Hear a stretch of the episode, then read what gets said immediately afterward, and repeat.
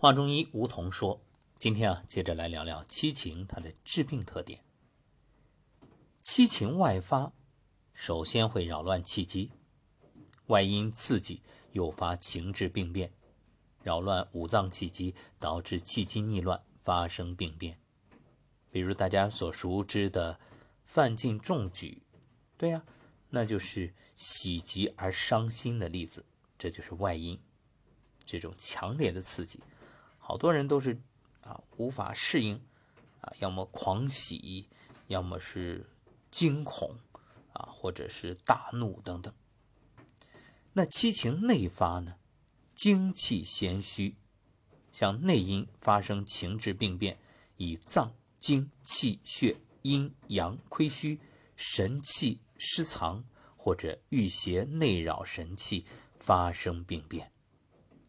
七情发病，首先伤的是属脏；情志发病，首先伤属脏，或者属脏先伤发病。那临床上不同的情绪刺激可以影响不同的神脏，这个我们在上一讲也说了：喜伤心啊，怒伤肝啊，这思伤脾，忧伤肺，恐伤肾。所以，那你所谓的属脏就是它对应的呀。那对应哪个，哪个先受伤？七情发病呢，有反复性的特点。情志病啊，在临床上是较强的反复，就是不太好治。你不知什么时候它就复发了。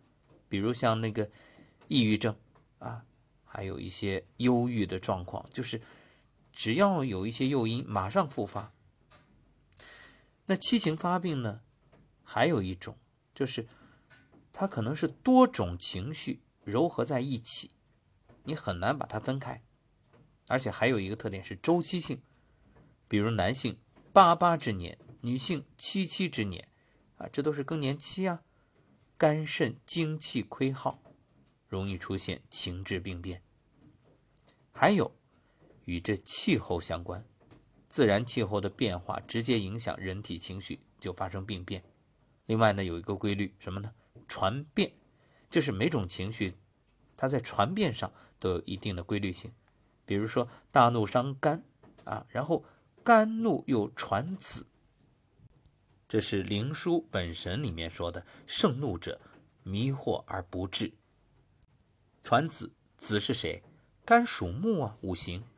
那木生火，所以火又对应了心，这心是肝的子，所以你这个盛怒之下，不仅伤肝，对心脏的伤害极为。严重。另外呢，肝怒也传母，就是肾盛怒不止，则伤志。肝属木，水生木，所以它的母谁生它的？那水对应的就是肾啊。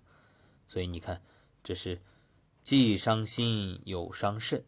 所以怒它不仅伤肝，另外肝怒还会乘土。就是我们说生克制化乘五里面这个乘，像《素问·玉肌真脏》就说：“怒则肝气乘矣。”另外，肝怒还五经，就是乘五的五。《素问·宣明五气》就告诉我们：“精气病于肺，则悲。”所以，《素问·玉肌真脏》又说：“故病有五，五五二十五变，及其传化。”也就意味着，虽说我们讲这个喜伤心啊、怒伤肝，但是你还不能学死了。你得明白，他这个伤，其实那可以说牵一发动全身，那都有关联，都有影响。这就是情志病的传变规律。另外，这七情它与六淫也有密切的联系。这就是你中有我，我中有你，谁也离不开谁啊！互为因果，互相干扰，可以说是相辅相成。那七情发病，郁情不离，就是七情啊，它各种发病与郁症关系都非常密切。一句话，百病皆生于气，就是你情绪不痛快的时候，往往就导致气机瘀滞发病。那么在气机瘀滞，像气血痰火湿湿，这些时候都容易扰乱五脏，导致五神不宁，就发生了情志病变。七情呢还可以与郁症同时发病，所以郁不离七情。七情发病极其广泛，还可能会加重痼疾，就是你原有的病啊随之加重，而且七情之间相互转化。那么说到这儿，各位已经了解了七情治病的特点啊，就是导致疾病。那么该怎么去治病呢？就是怎么去解决它呢？我们来说说这喜怒忧思悲恐惊怎么来互相调和。先说个最简单的，这个其实大家你对应一下五行你就明白了。你看，怒胜思，这是木克土啊。然后喜呢胜忧，这就是火克金。然后思又胜恐，那什么？这是土克水呀。然后忧胜怒，那金克木。恐胜喜，水克火。不过这个呢太简单了，所以啊，我们就再。多说几句。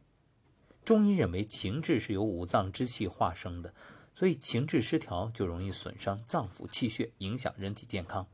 那历代医家、养生家都特别重视调和七情来延年益寿，所以叫心平气和、如如不动，就是这个意思。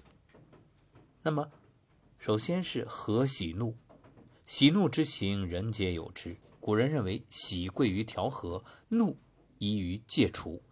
喜呢，也是应当适中的，就不偏不倚，以中为度，不要太过。而怒则是历代养生家大忌，它是情志治病的罪魁祸首，对人体健康危害最大。一旦发怒，就可以导致身体的多种问题，所以要学会。学会怎么样来解决呢？转移法、吐露法、忘却法、想象法、让步法、避免法，啊，这个我们就不展开了，各位自己想。或者利用情志相克，就是前面所说的，哎，这水克火，所以恐克喜呀。那你如果是这个大喜的时候，哎，有点害怕的事儿，然后呢，悲克怒。这就是金克木，有点悲伤的事儿，那就让那个怒气冲冲的人马上就像霜打的茄子一样蔫了啊，就好像他原来是气鼓鼓的一个球，你给他扎一下，用针一扎啊，有点悲伤的事儿，哎，泄气了，这求得一种平和平衡。和喜怒是第一句，再有一个去忧悲。忧郁、悲伤都是对人体健康非常有害的情志，应当克服。古人认为，六十岁心气始衰，苦忧悲，说明老年人由于精气亏虚，心气不正常，容易生忧悲之苦。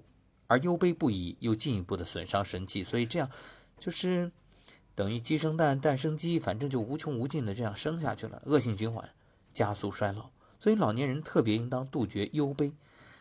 为什么我们说对待老人，咱们报喜不报忧啊？那些不开心的事别说，可以利用情志相克，就是喜克悲来去忧悲，这火克金嘛。再说节思虑，思虑是心神功能之一。有人说这思虑不好，咱们别思虑，那很难很难。你说，就像很多人讲站桩，站了半小时也没感觉，为什么？大脑高速运转，你根本不能静下心来。那么，人呢，当然不可能无私，但是过则有害。古人认为，思则气结，切切所思，神则败。所以，思虑过度就出现头昏、心慌、失眠、多梦、痴呆等等症状。可以利用情志相克，怒克思，哎，这就是木克土，以治思虑。再说防惊恐。遇到一些意外，容易惊恐，这就是对人体非常有害的情志因素。惊恐呢，会导致心神失守、肾气不固，容易出现惊慌失眠、大小二便失禁，甚至精神失常等等。由此可见啊，突然而来的那种惊恐、剧烈的情绪的变化，可以使人体气机逆乱、血行失常、阴阳失衡，导致疾病发生，甚至生命危险。各位有没有听说过吓死的人？很多很多。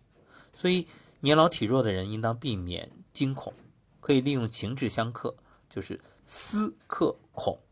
这思呢是土啊，土克水啊。那么情绪与健康的关系，可以说啊，现在很多人都非常重视了。一般来说，七情之中，愤怒、忧郁、悲伤、惊恐的影响和危害最大。所以我们今天就是重点说了这几条。那一切对人不利的影响当中啊，最能让人导致疾病甚至死亡的，就是恶劣情绪和不良心境，忧虑、颓丧。惧怕、贪求、怯懦、妒忌、憎恨等等，所以心智活动与人体健康有密切关系。其实这一点，东西方有异曲同工之妙，就是殊途同归。你看西方的霍金斯能量表，他研究就发现，以零到一千这样一个数值，哎，两百以上慢慢转为正向，而两百以下人就容易生病。所以这就是低频啊，就能量不高。因此我们为什么说？同气相求，同频共振。你要和高能量的人、正能量的人在一起，就这个原因。因为你会越来越快乐，越来越开心。其实很多人的病都和自己的伴侣或者家庭成员有关。因此，生活环境不好是导致很多人抑郁而生病的重要原因。